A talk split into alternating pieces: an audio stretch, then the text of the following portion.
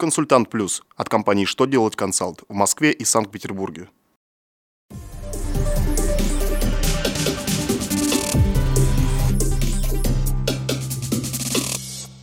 Добрый день! Для вас работает служба информации телеканала «Что делать ТВ» в студии Ольга Тихонова.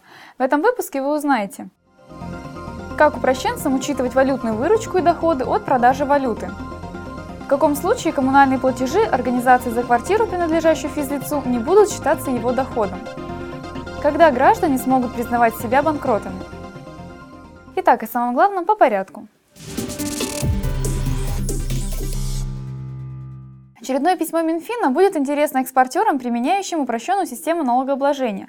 Финансовое ведомство разъяснило, что валютная выручка учитывается в налогооблагаемых доходах упрощенцев на дату поступления денежных средств на валютный счет. А при продаже иностранной валюты в доходах следует учесть лишь курсовую разницу, конечно, если валюта продается по курсу выше установленного Центробанком на дату перехода на нее права собственности.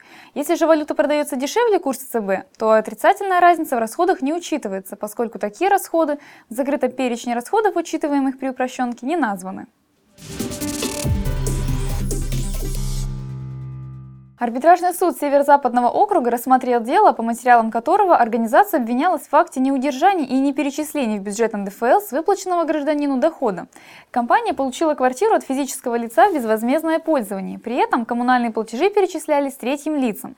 Инспекторы сочли, что суммы оплаты коммуналки организация неправомерно не удержала НДФЛ. Суд указал, что в рассмотренном деле никакой экономической выгоды физическое лицо не получает, поэтому удерживать НДФЛ не нужно. 1 октября 2015 года вступает в силу закон о банкротстве физических лиц.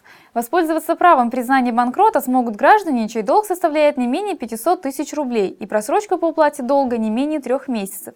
Стать банкротами физические лица смогут только на основании решения суда. Далее у граждан будет несколько вариантов действий, от реструктуризации долга до мирового соглашения с кредиторами. На этом у меня вся информация. Благодарю вас за внимание и до новых встреч!